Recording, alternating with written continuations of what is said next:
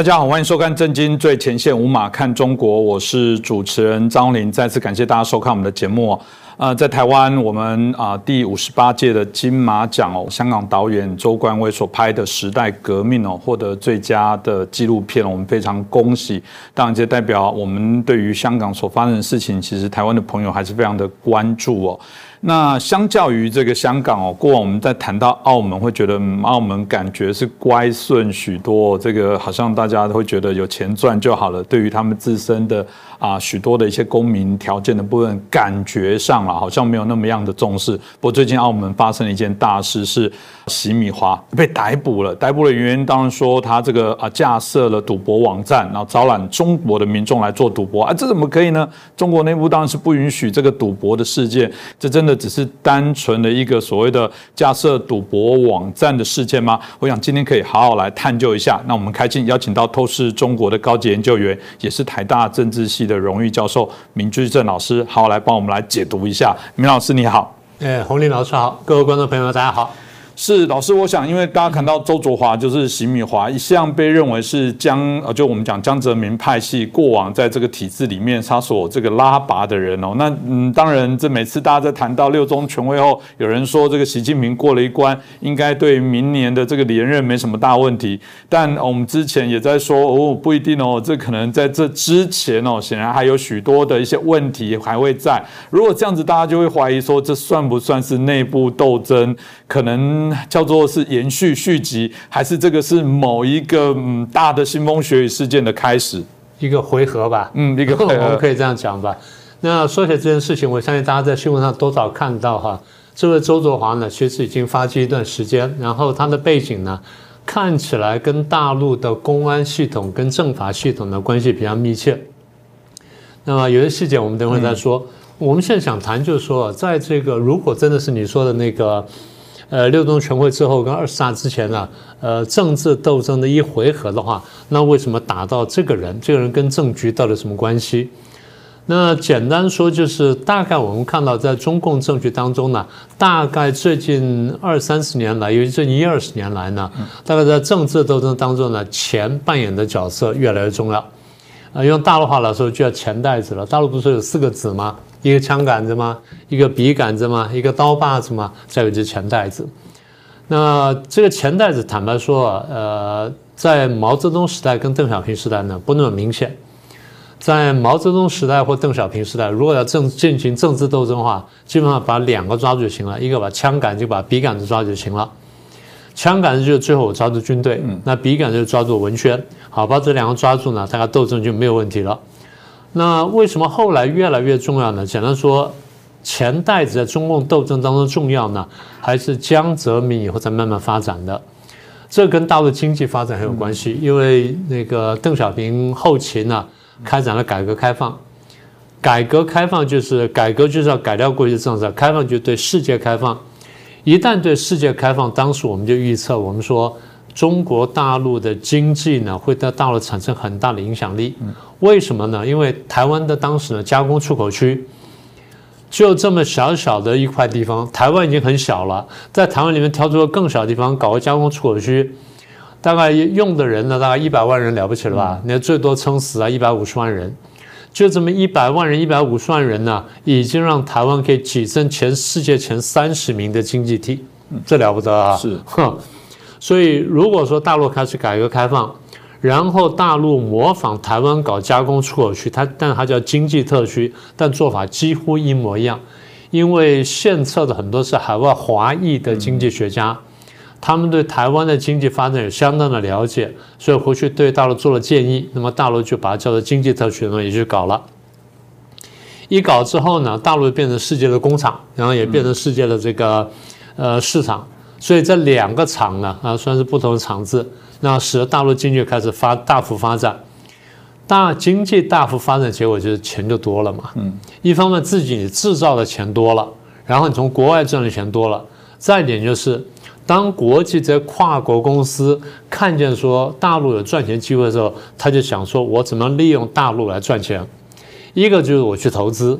一个就是我去卖东西，这两者都可以卖。投资就是我钱进去打转，然后看你们做什么生意可以赚钱，或者投资，或者说玩别的东西，玩土地啊、股票啦、什么汇啊、汇率啊什么的都可以玩的啊，债券呢、汇率都可以玩。那么，所以钱慢慢多起来之后呢，问题就出来了。而江泽民呢，我们说他当时呢在六四之前进京，然后坦白说之前呢没有太大功劳。那么现在进了京之后，他巩固他的位置呢，他过去基础也不够嘛，要巩固巩固他位置呢，坦白说就是要笼络人。那笼络人的一个办法就是让人发财，所以他最常讲一句话叫做“闷声大发财”，就大家不要吭气啊，我们大家就赚钱了就好了。大家一想到赚钱呢，就不要想到说江泽民这个出身正不正，再来就不会想到六四事件，再来就不会想到推动民主，因为为什么？现在赚钱比较重要。所以一旦大家开始闷声大发财之后呢，社会呢反而就慢慢稳定下来了，六四事件慢慢被大家淡忘了。这么一来呢，在社会上面，民间的钱跟半民间的钱就多起来。嗯，好，那么第一企业增加，第二钱多了。钱多之后呢，我们从西方的发展经验可以看出来，人的活动空间就大了，人的自由度慢慢也大了。原来你穷嘛，你每天想就怎么吃饱饭，现在不是，现在吃饱了，吃好了，你就想说我怎么花钱，怎么花这钱花的有意义，然后再怎么就是我怎么享受，怎么赚更多的钱，就这么一来呢。呃，简单说，人的活动空间也大了，社会的自由度，坦白说也加大了。嗯，但如果一直大家会好奇说，如果这样子，赵老师刚刚所提到经济自由加大了，大家都有钱了，国营事业、外资各方面都进来了，照理说政府就正常收税，顶多你想多赚点钱，税负拉高一点或干嘛，干嘛还要有一个钱袋子的角色？感觉这好像是早期才要有那个打什么仗要拉一个员外在旁边有个给你一点钱，现在是遍地都是钱，干嘛还要特定的钱袋子呢？呃，你刚刚说的很好，你刚刚说。在正常情况下抽税就可以了。嗯，对，是我完全同意。问题是，任何国家在打仗的时候基本上都不太正常，对不对？这第一个。第二，如果你要备战，也不太正常。第三，大部分的社会本来就是一个不正常的社会。为什么这样讲？我们不是抹黑他，也不是污蔑他。我慢慢讲下去，各位就明白了。因为在那一个原来是一党专政社会里面，那个他们搞的是计划经济，对，五年、五年、五年的计划经济，在一九。五二年到五六年的所谓的第一个五年计划当中，中间夹了一个那个呃三大改造运动，基本上呢，呃社会上的资源呢都已经国有化了啊，不是国有化至少也公有化了。好，那么国有化、公有化之后呢，那老百姓的那钱就少了。但是按照中国官方说法，就是私营经济的比重呢被打到剩下百分之七点一，就百分之九十二点九呢不是国有就公有。所以，在一个基本国有化的社会里面，现在慢慢开始开放。开放之后呢，简单说，谁有机会捞钱呢？嗯，谁有机会捞钱呢？掌握权力的人有机会捞钱。一般小老百姓要捞钱不容易，多捞一块钱都很困难的。好，那么掌握机会、掌掌握机会这些官员呢，有机会捞钱。谁掌握机会呢？掌握关键位置的。什么叫掌握关键位置呢？我有权利发许可证，啊，营业许可证或什么工商登记的。第二呢，我有权批土地给你用的，因为你要盖厂房啊，你要商店啊。第三呢，我可以想办法把水跟电拉来给你的。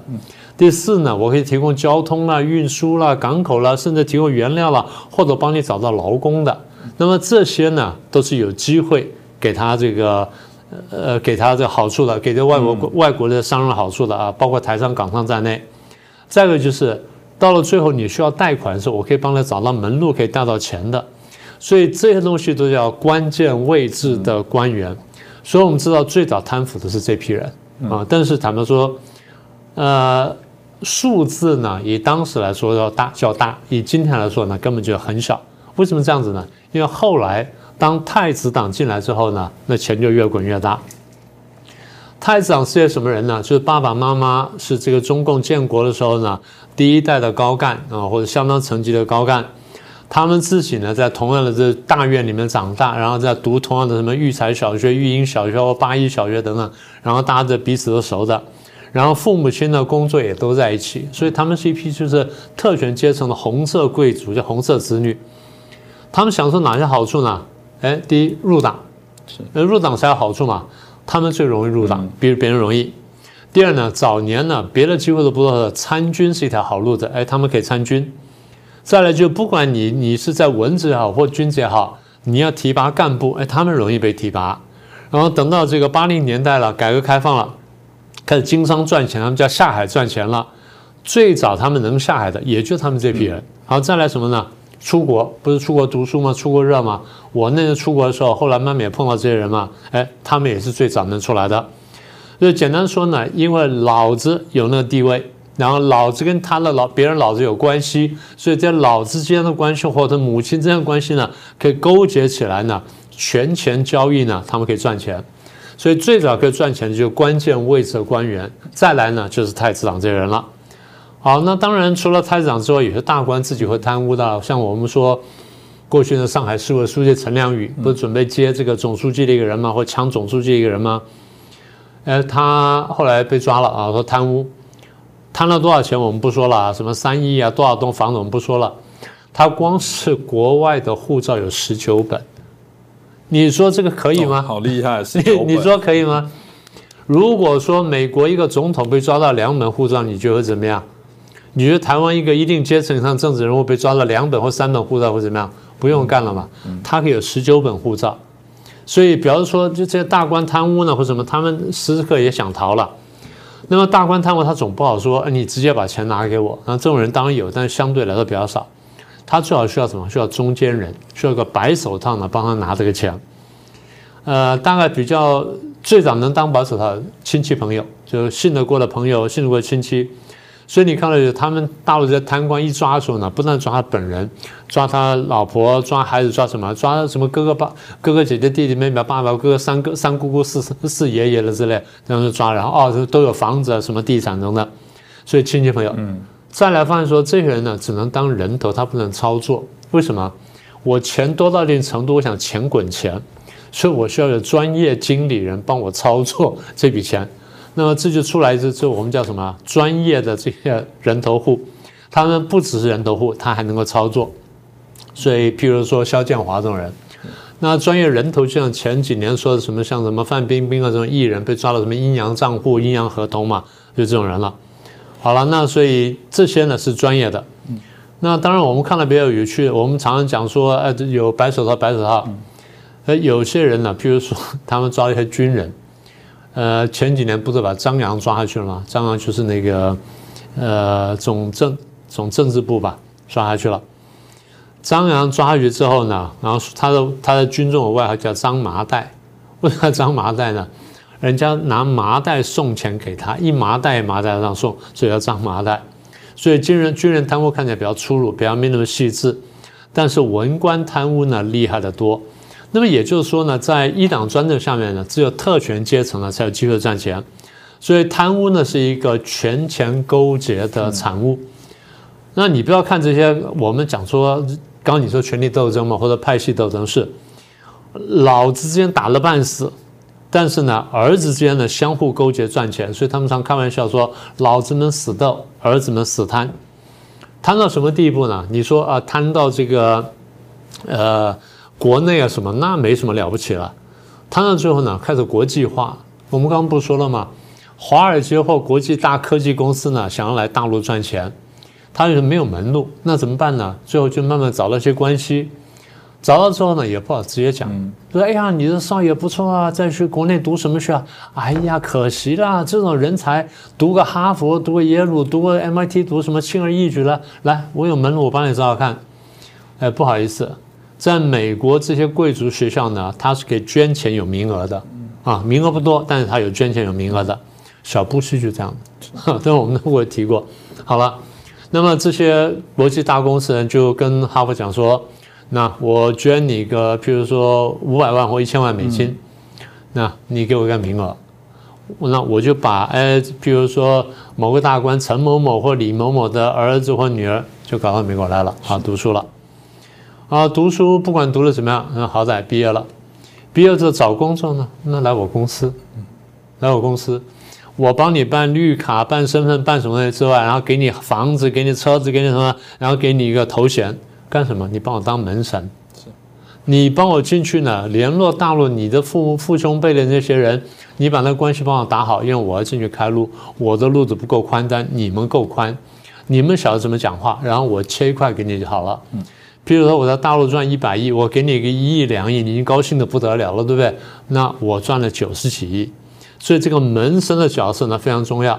所以一旦这个出来之后，我们就发现啊，有外国白手套，有洋人钱袋子。好，那么这些就是我们讲说一般的这种这种情况。好，那你前面讲的这周卓华或席米华，他是开赌场的。坦白说，大家仔细想说，哎，那在这个澳门赌博不是合法吗？是。那既然合法，为什么会抓他呢？对，他在澳门搞赌博是合法的，但是呢，他搞两几件事情是有点问题的。第一，他搞贵宾厅。搞了贵宾厅之后呢，就招揽贵宾来赌博。那赌场我也去看过，也去玩过。那你说平常小赌一下，大家说小赌怡情，那算了啊。大赌那些呢，一般你是看不见的。为什么在贵宾厅里面赌？他那种享受那种排场，根本是你没办法想象的。偶尔你们在电视上可以看到一点点哈。那么贵宾厅的就是你要有多少身家以上才能进去，然后查核过你的身家，确保说你不是空心大佬官，然后你能够拿出那么多钱来，一次赌个一百万、两百万是千万的，或甚至上亿的，那你来我们贵宾厅。所以贵宾厅是特别招待的，那他不对外开放，这第一个。那么你觉得哪些人去贵宾厅呢？有钱人对，那香港的有钱人、澳门有钱人赌赌也就那样子了。你赌场也要国际化嘛，赌博博彩也要国际化，所以最容易去这个捞到这钱的地方了，就大陆这贪官嘛。所以这些人很快就想说，把大陆贪官搞来这地方呢来赌博，一方面可以赚他钱，二方面干什么呢？贪官不管是赌赢了钱或干什么，他在国内贪污了钱呢，他想洗出来，怎么洗呢？我帮他洗，赌场就名正言顺帮他洗啊，他输了多少多少钱？其实不是。他号称说输了十亿，其实他可能只赌了一亿九亿，我帮他转出去了。我用地下钱庄的方式帮他转去，所以这样就犯了大陆法律了。第一，你在大陆招揽人赌博；第二，你帮人洗钱；然后第三呢，你还搞什么什么贵宾待遇什么的；然后呢，你还搞地下钱庄。所以这些事情呢，坦白说都在哪边都犯法了，不要说在大陆了。所以他们一抓就说啊，你经营贵宾厅，然后你这个，呃，搞赌博平台，在网络上赌找找这个中国人赌钱的，你已经犯了法了。但更重要，他帮人洗钱，洗的钱呢，号称哈，嗯，我不知道这数字有多可靠啊，号称叫十万亿，哦，号称，那相当于很多国家大概不知道多少年的收入，那真假我们不知道。你不要说多了，不要说十万亿了，一万亿都吓死人了吧？大陆现在外汇存底号称三万亿嘛，是不是这样？是。所以你说这样讲起来，你说大陆官方不在意吗？当然在意了。所以你说抓他，那。用大陆话说，觉得刚好而已嘛。嗯，这当然啦。我们过去有说过了，中国最喜欢假贪污啊，这个知名哦，来行斗争之实。我只能说，我们也看不出啊。这种有时候你看起来对啊，怎么可以赌博？赌博是不好的啊，那就来做一些动作了。那那这个背后的原因，我觉得脉络，我们当然最简单的分辨是，呃，老师刚刚提到的，你本来就是特许的，是不是又换一群人来做特许？那这样。等简单的讲，就是斗争，你还是有那个需要，还是会换一群人继续在铤而走险，而且讲铤而走险，好像也不不走险，基本上就是上面认同你，你帮他忙，他还有权势，你就会很安稳。如果他失势了，你就要倒霉跟着跑了。那刚刚提到的这个肖建华，我觉得他刚刚也提到他，感觉他就是一个例子。老师，他现在状况如何？我记得有一阵子大家很关心他，但也也不知道他现在人到底安在与否。不知道安在与否。坦白说，我们先先说结论。但是就几年没有他的消息，但是跟他公司的这个消息呢，到陆陆续出来一些。肖建华原来是天才，嗯，他是天才，然后进北大的，然后就毕业了。毕业之后呢，然后就进了这个，反正就进了财经圈。这人非常有趣了，我们将来有机会顺便慢慢讲。他其实比较长时间呢在香港，他是几边跑了，那比较长时间在香港。那么我们现在知道消息，就是在差不多快五年前了，在四年前，就是二零一七年年初的时候，大概新年前后，在香港很有名的四季酒店呢被带走。四季酒店的那个号称叫望北楼，也就大陆那些高官然后高官子弟或者有钱人啊，啊，跑到香港去休息或者避避风头的时候呢，就住那家酒店。那家酒店我也去过，实在是非常奢华。当然，他们最高层那个贵宾的地方我是没去过的啊，底下也已经很漂亮了。他在四季酒店呢，在里面据据说呢，被十几名大汉呢扑上来，然后把他抓住，然后跟他讲了半天之后呢，他晓得跑不掉了，就乖乖的就被人家带走。怎么带走呢？套上头套，然后把他绑在轮椅上面，把他推走。推走上，然后听说就推到北京去了，抓到北京去了。从此之后呢，在公众场合消失，都没有什么消息。所以你说生死如何呢？那那现在是不知道。但是我们知道，就是他手底下的相关企业呢，先先后后都被接管。他这个人很本事哦，坦白说，他创了一个很大的一个集团。我们得就将来是不是有机会说？在一七年他被抓嘛，那到了大概差不多三年多以后呢，啊，传出消息，就二零二零就去年，去年年中呢，大概差不多七月份的时候呢，我们就看到银保监呢发了一个公告说，这个肖建华手底下明天系呢有一大堆这个企业，那么有些呢被接管了，哪些被接管了？银保监说接管了天安财险啊，财政保险、华夏人寿、天安人寿。易安财险啊，这些违规经营，新时代信托、新华信托啊，违法违规经营，然后现在呢监管一年，然后可以延长。最近刚刚宣布说啊延长了啊，那这个是前面几家。接着呢，这个中证中证监呢也说接管了他的新时代这个证券，然后国盛证券跟国盛期货。所以这么一来呢，这个明天是九家最核心的这金融机构呢，全部被接管了。你说一般人被接管就接管了呗？明天是比较厉害，接管时间是去年七月十七号。嗯，第二天七月十八号，他公开发行叫板。嗯，他说我发他发什么？他发严正声明，地方上的这种这些呃，我们说民间企业吧，那叫民间企业。民间企业对政府发严正声明了，我们还第一次看到，啊，他反对接管，为什么呢？他说我们公司一直在积极进行资产处置，但是这监管机构呢，那银保监也好，这个中证监也好，你们突然进来插手接管，扰乱了我们正常的这个处置的这个作业，所以你们这些当局呢，不遗余力要推动接管，你们有什么目的？意思就是你是不是想吃我们？哎，这个开玩笑啊！你说民间企业对政府去叫板，台湾可以这样做，大陆是不能这样做了。所以我们说后面后面一定有势力自杀，但是叫板归叫板，那接管还是接管了。那这个肖建华呢？过去一直我们认为说他是曾伟的这个白手套。曾伟什么人呢？曾伟是曾庆红的儿子，就你前面讲了江泽民集团的大管家，这个首脑，现在身体还不错，嗯。他现在大概八十三四岁，然后前两年呢，在他江西人，呃，江西吉安人，前两年呢在街头出现，还问人家说：“你们认不认得我是谁啊？”路人认了，他说：“哎，你就是那个呃谁谁谁啊！”哎，他很高兴，他说：“哎，这大家还认得我。”他不是随便露面的，这样露面告诉大家说：“我还我还很好，我这个权力还在，所以我还能有影响力。”他是要告诉旗下的人说。你们不要担心，我没事儿。好，所以肖建华呢就帮这个人的这个儿子呢当白手套。那我们晓得肖建华的本事比较大，他不只是帮曾家当白手套，他帮江家啦、贾庆林家族啦，或刘云山、张登江啦这些人的家族呢，大概都有打理。所以简单说呢，是一个跨派，是一个基本上是江派，但他其实还有跨派的这个的处理的一个白手套人物。所以我们前面才讲说，啊，这个老子们这个死斗嘛，让 儿子们在那死摊嘛，就这么来的。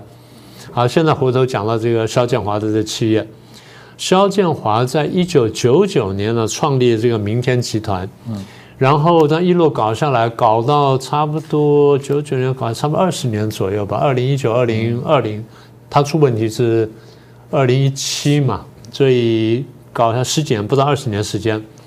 真人本事很大，那天才了，那没话讲了。他企业大大到可以横跨多个领域啊。第一是金融了，我们刚刚提过；再是实业，也是这个制造部门；再是地产，刚刚讲到；然后能源、通讯服务、网络跟保险，都是最红的、最赚钱，都是最红、最赚钱。基本上就是垄断跟半垄断的，然后这种是特权在背后支撑，你才做得起来的。然后做下来，他做了什么地步呢？有十七家银行。嗯，我们大概好几个月前提过一家叫包头商业银行，包商银行，包商银行出问题，包商也是他的，啊，包商也是他的，所以包呃银行十七家，保险九家。嗯，哎，不得了，我开一家银行已经大概就是不得了了。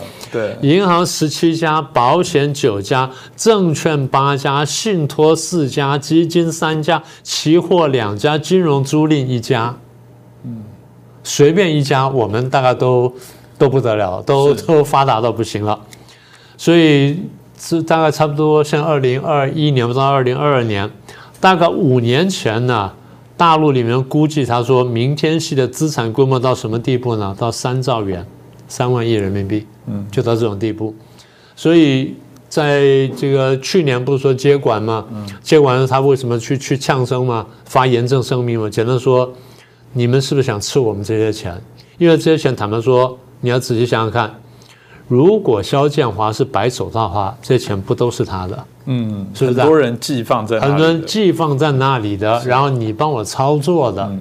那我存了一亿元，过几年你得给我两亿元啊！比如每年十八、十八、二十八这样成长，我是期望这东西的，说我摆这么多钱下来，然后我再摆出来，再滚，再摆，再滚。那有些是我贪来的，有些是你要帮我操作的，所以他这钱很多不是他自己的。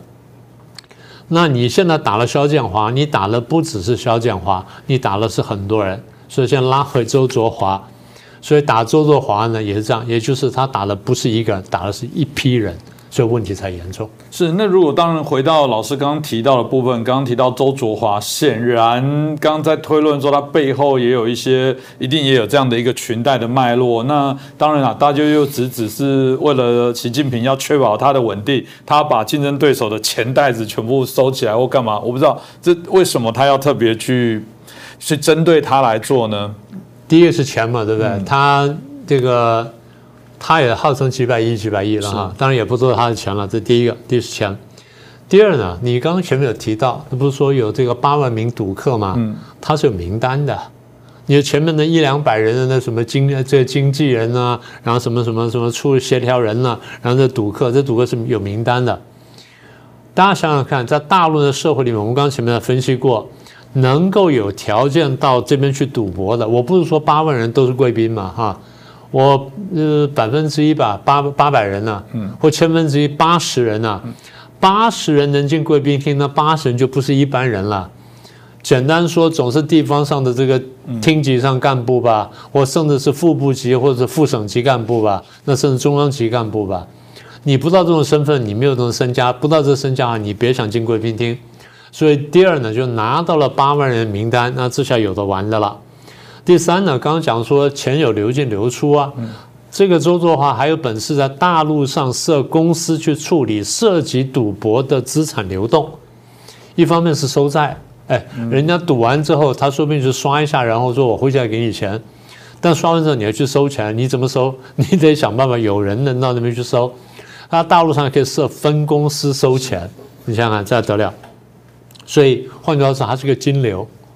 那么这么一来呢，抓了他之后呢，这金流可以切断，也也就是说，我们不是讲到大陆财政困难吗？如果财政困难，他最担心就是钱流出去嘛。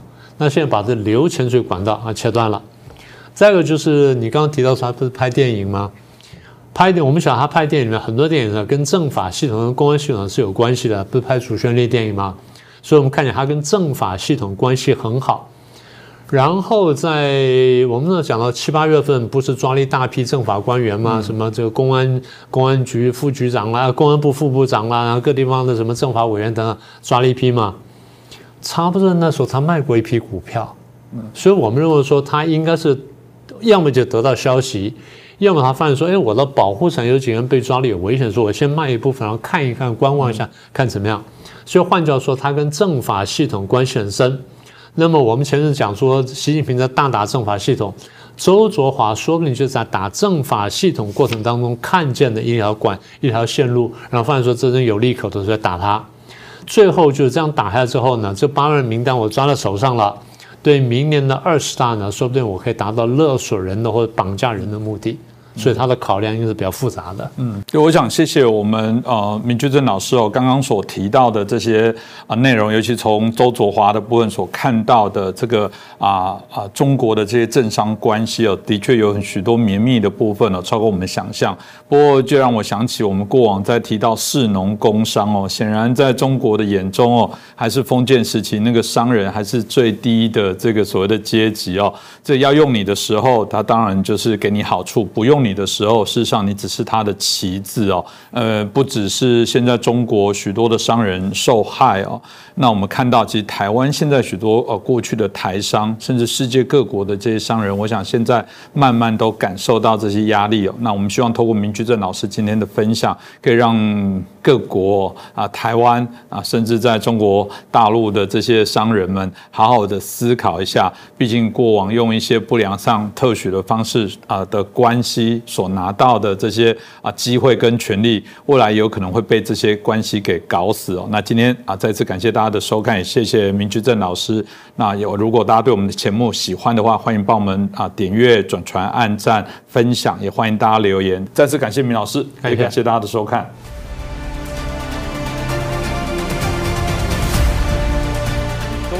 最前线的好朋友们，我是主持人张红林，欢迎订阅我们的频道，也记得打开小铃铛，掌握最新节目通知，让精彩评论不错过。更欢迎留言、转传影片、